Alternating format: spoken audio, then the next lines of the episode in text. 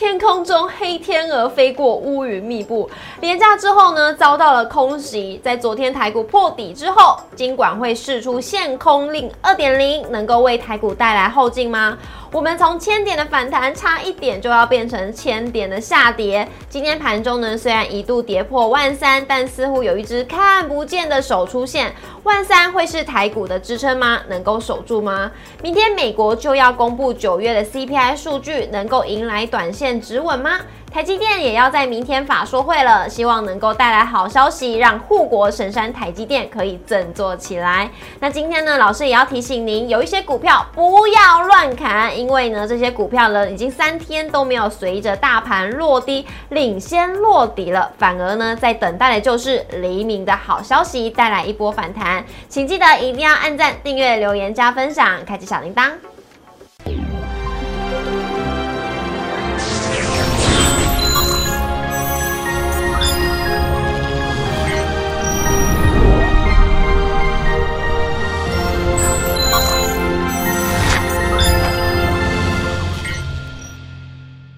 股市的炒店，投资不断线。大家好，我是主持人 Coco。今天台股呢，中场是小跌收红，哎，这到底是不是一个好消息呢？我们今天节目现场呢，邀请到的是林汉伟老师，老师好，Coco 好，大家好。老师今天的 K 棒呢是红的，这样是不是一个好兆头呢？我觉得当然是啊，因为大盘经过这一波的一个修正过后，今天看起来低档留了一个十字 K 棒，那代表说这个是一个转折的一个讯号。所以转折出来之后，但明天的大盘就非常的关键了。是，如果明天能够开高走高，再一根红 K 的话。代表低档的一个转折，伴随着一根红 K 的走高，那我觉得代表哎，可能大盘就会转为为安。所以到底该怎么看？当然我们待会跟大家说清楚。是的，而且呢，明天又有非常重要的数据，就是 CPI 数据要公布，那明天真的是个关键。那我们来看一下我们今天的主题：国安基金呢，到底有没有进场护盘？万三关卡有没有守？而今天呢，老师也要提醒各位呢，有些股票千万不要乱砍，因为它已经领先落底了，等待黎明春风吹。有。有哪一些好消息的个股呢？待会跟大家来做分享。我们来看一下我们今天台股走势。在昨天呢，美股像是纳斯达克指数以及非半指数呢，昨天是再度的收黑，而台股呢，昨天也是破底。破底之后呢，金管会就说了，它要扩大限空令，所以呢，台股早盘延续的跌势，今天是开低，而且呢，失守了万三。盘中是在金控股呢全部的翻阳领军之下，指数是震荡翻红，但是呢，台币还是持续的走贬，资金汇出压。压力非常的大，中场呢是小跌二十四点，收在一万三千零八十一点，跌幅为零点九一 percent，成交量为一千八百一十五亿。贵买的部分呢，今天是涨的哦，涨幅为零点三三 percent，成交量为五百一十八亿。三大法人外资今天是持续卖超台股，今天是卖超一百六十六亿，投信是持续买超，今天是小买六亿，总合计为一百六十六亿。老师，今天大家呢就非常想要知道啦。今天呢一开盘就破了昨天的低点，今天的低点呢是比昨天还要来的低。但是呢尾盘之后呢，应该算是中场的时候，我们就有看到指数是直接拉高来到一万三之上。这时候就在想说啦，国安基金到底有没有进场护盘万三这个关卡有没有守呢？我觉得，当然万三关卡今天在国安基金护盘底下，应该是有效防守，因为毕竟昨天金管会寄出了限空令的二点零版，所以今天我觉得国安基金进场让金管会做一点面子，还是蛮蛮有这样的一个迹象产生的啦。所以今天指数，我觉得万三的关卡，大家会关心，就是说，那到底万三接下来会不会跌破？我们从两个面向来看，第一个，你看一下大盘目前的一个。指数的一个位置，今天最低是一二九九一，嗯，那目前大盘上面的季线位置在一万四千六百二十一点，嗯，代表说今天大盘跟季线的负乖离已经高达一千六百点以上，嗯，这是今年大概是最大的一个记录啦，嗯，上一次发生在六月份的时候，哎，出现一千六百点的负乖离之后。台股就出现比较明显的一个跌升反弹，那一波直接从六月份一路拉到这个八月份反弹到季线的关卡，所以这么大的负乖离，我觉得原本就会酝酿所谓的技术性的超跌之后的反弹。那只说反弹上来到底有没有办法，就万三守稳，甚至说更往这个高点月线关卡去靠拢？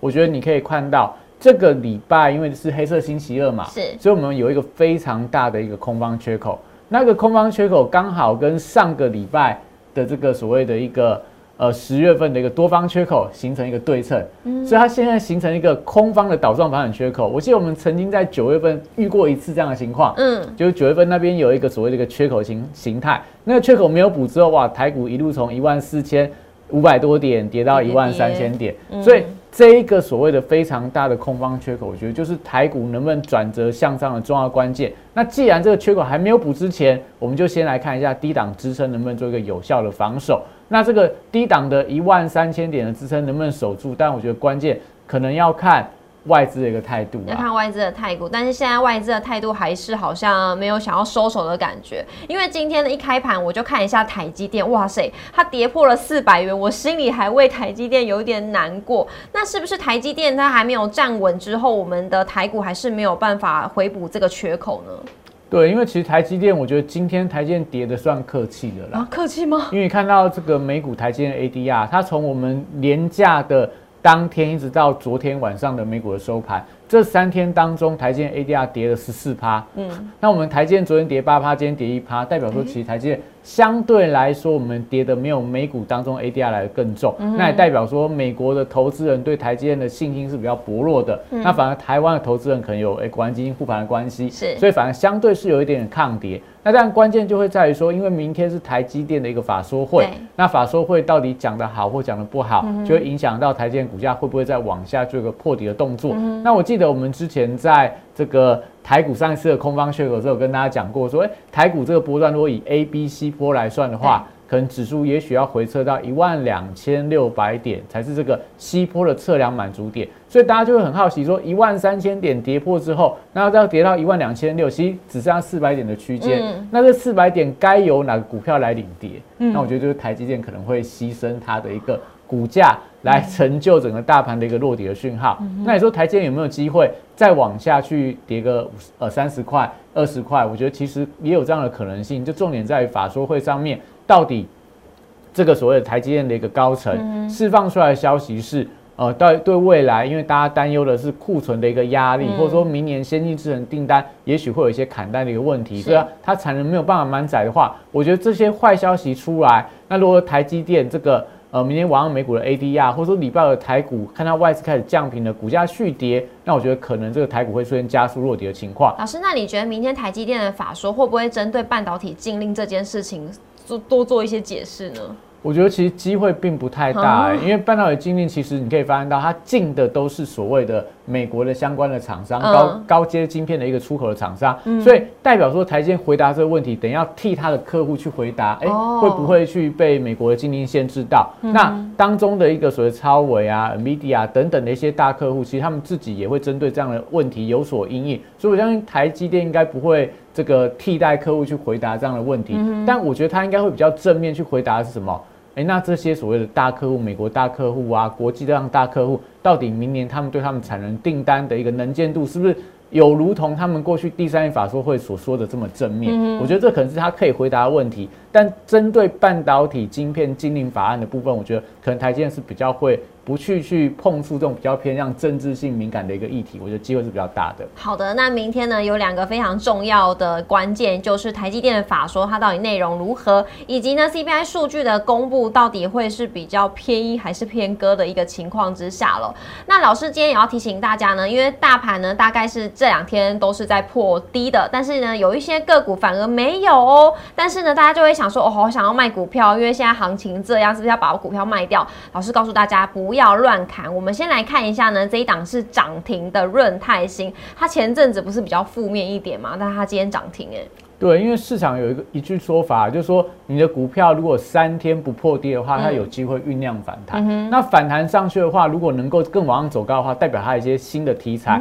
就是说可能有一些新的利多啊，春风来了啊，有一些所谓的新的加持的一些现象，让股价能够继续往上走高。那你看到润泰新，第一个我们可以发现到十月份的一个低点，它没有被跌破。对，它四八点七五出来之后，连续两天到三天都继续往上走高。台股在这段时间里面持续往上破低，代表它其实它是先跌下来的，哦，先跌下来，先跌在那边等，那等到这个所谓的台股破底的时候，它反而就开始逆势抗跌，代表说它看起来初步的跌幅满足应该已经完全达到了。嗯，也就是说，当大盘在杀的时候，大家反而不去杀润泰新，对，所以它股价相对比较偏强。那再来就可以看到，最近为什么股价又开始往上走高？它曾经在昨天也是随着大盘的一个下跌，一度往下走低，但今天往上跳空的站到月线之上，但代表它有一些新的题材的一个加持。那为什么润泰新有新的题材加持？就是因为润泰新、润泰拳他们因为南山人寿净值的一个问题，所以一度在第二季的一个财报出来之后，大家说，哎，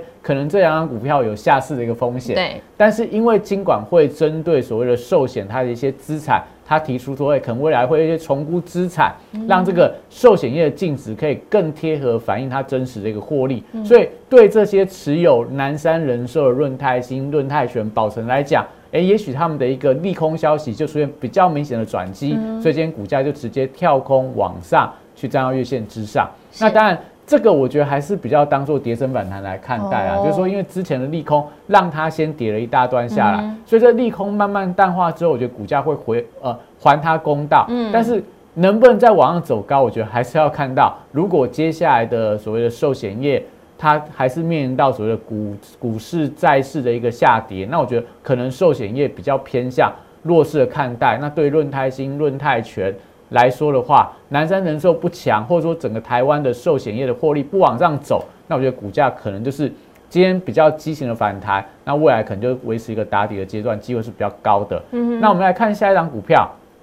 群联也是一样。跟刚刚讲的润泰新同样的观念，领先三天对领先落底了，那三天不破低之后，它一度站到月线之上，然后整理整理完之后，今天又再往上走高，那当然也代表说它有一些新的题材的加持。为什么去年这波段走势是比很多电子股来更强？嗯，就是因为之前在十月初的时候开始传出来这个日本的凯霞，然后这个所谓的一个美国的美光，然后。这个韩国的海力士，嗯，他们都陆续在做一些减产的一个动作，所以减产之后，对于 Netflix 的报价，大家认为说可能会加速出现落底的现象，所以股价在这个十月初之后，它就跟大盘走势不太一样，先往上走高了。那这两天再往上去谈，就是因为它受惠到所谓的半导体晶片法案的禁令，哦，也就是说受惠的，受惠的，因为也就是说。半导体晶片法案可能会针对这个三星啊，针对这个海力士啊，他们有一些限制，他们出口给大陆的厂商。那所以这时候大家就来去寻找说，哎，如果三星、海力士都被限制的话，那会不会台厂反而在这种夹缝之中，它有一些生存的机会？所以股价反而这两天又开始快速往上攻高。那一样群联，因为今天股价是来了一个短波段的一个大量，所以可能大家就要观察一下这一根大量的红 K 棒的中值。大概三百零三块附近，嗯，如果被跌破的话，我觉得它就不是那一种很强劲的反弹，是，也许整理完之后再往上攻。那如果说不被跌破，甚至说往今天的高点三百这个一十六块既往突破的话，但代表它还有反弹的空间。那我们再看另外一档股票，同样的一个逻辑，台军的部分，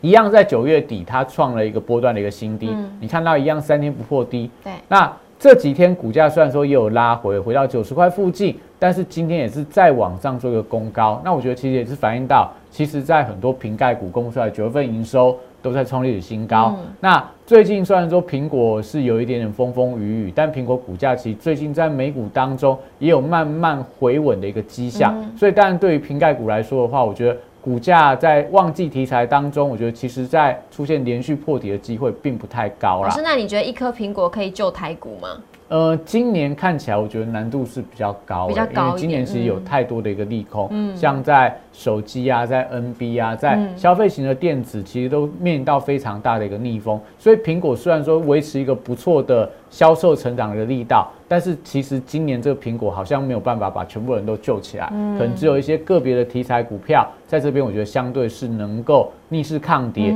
但重点还是在于说，苹果的股价能不能先展露它的一个。多方的气势啊，那最近苹果股价我觉得也比较偏弱，所以这时候我觉得相关的瓶盖股它有机会出现跌升反弹，有机会反映利多的题材而出现股价的一个垫高，但是要出现大波段的上涨，我觉得可能还是需要一点数据或者说一点所谓的相对相对的利多消息来做一个股价的推升。好，那来看一下下一个是大成钢，对，大成钢也是一个典型的例子嘛，你看到今年其实很多的钢铁股啦。或说一些所谓的船产原料股票都跌得相当的重，那钢铁族群其实跌得相当非常弱的一个族群，几乎从年中开始一路跌跌到超九月份，还在还在出现那个破底的情况。但最近这几天可以发现到，大成钢是在九月底就已经创了波段低点，嗯，后面连续好几天都没有再跌破那一个所谓的波段的新低，代表说这个底部的讯号已经浮现出来了。那有没有一些春风？有没有一些利多的推动？那就是因为最近其实大成钢